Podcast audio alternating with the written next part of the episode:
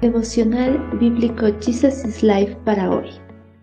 Con un abrazo fraterno les damos la bienvenida para continuar en el estudio del libro de Segunda de Crónicas, capítulo 8, Tarea encomendada.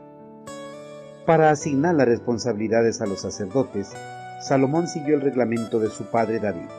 También designó a los levitas para dirigir al pueblo en alabanza y para ayudar a los sacerdotes en sus tareas diarias designó porteros para cada puerta según sus divisiones, siguiendo las órdenes de David, hombre de Dios. Salomón no se desvió en absoluto de las órdenes de David respecto a los sacerdotes, los levitas y los tesoros.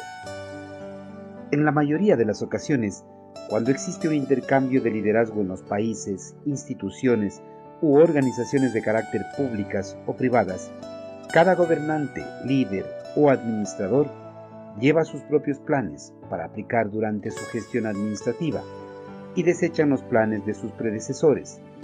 Salomón durante su gobierno decidió aplicar el reglamento que su padre David había suscrito durante su reinado en cuanto a la asignación de los servidores en el templo de Jerusalén.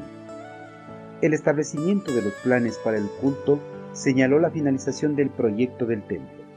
El monarca hebreo para establecer el culto al eterno Creador en el templo recién construido, siguió las instrucciones de su padre, designó a los clanes de Leví en las diferentes labores dentro del templo. Salomón designó a los levitas para dirigir al pueblo en alabanza y para que ayuden a los sacerdotes en sus tareas diarias. Designó porteros para cada puerta según sus divisiones. Todo el trabajo en cuanto al proyecto del templo de Jerusalén había sido planificado por David desde la colocación de los cimientos hasta el establecimiento del culto. La autoridad divina para la construcción y el plan del culto, con las tareas especiales asignadas a los levitas, dependía de que así lo había mandado David, varón de Dios. En el templo de Salomón, la adoración en el templo de Jerusalén se realizó apropiadamente conforme al mandamiento de Moisés y conforme a los reglamentos establecidos por David, su padre. Las celebraciones se realizaron en el momento apropiado, en los días señalados y por las personas apropiadas, sacerdotes en sus oficios y los levitas para que alabaran y ministraran delante de los sacerdotes. Salomón no pasó por alto ninguna de las estipulaciones de su padre David. Los porteros fueron nombrados y asignados en turnos a sus diversos puestos. Hasta el asunto de los tesoros del templo recibió la cuidadosa atención de Salomón. El plan de David para la adoración en la casa de Dios se llevó a cabo fielmente en todos los detalles. De esta forma, Salomón cumplió su misión en la vida, una misión que Dios le había dado hace mucho tiempo por medio de su padre David. El eterno Creador eligió a Salomón para que construyera su templo, el lugar de su morada en medio del pueblo.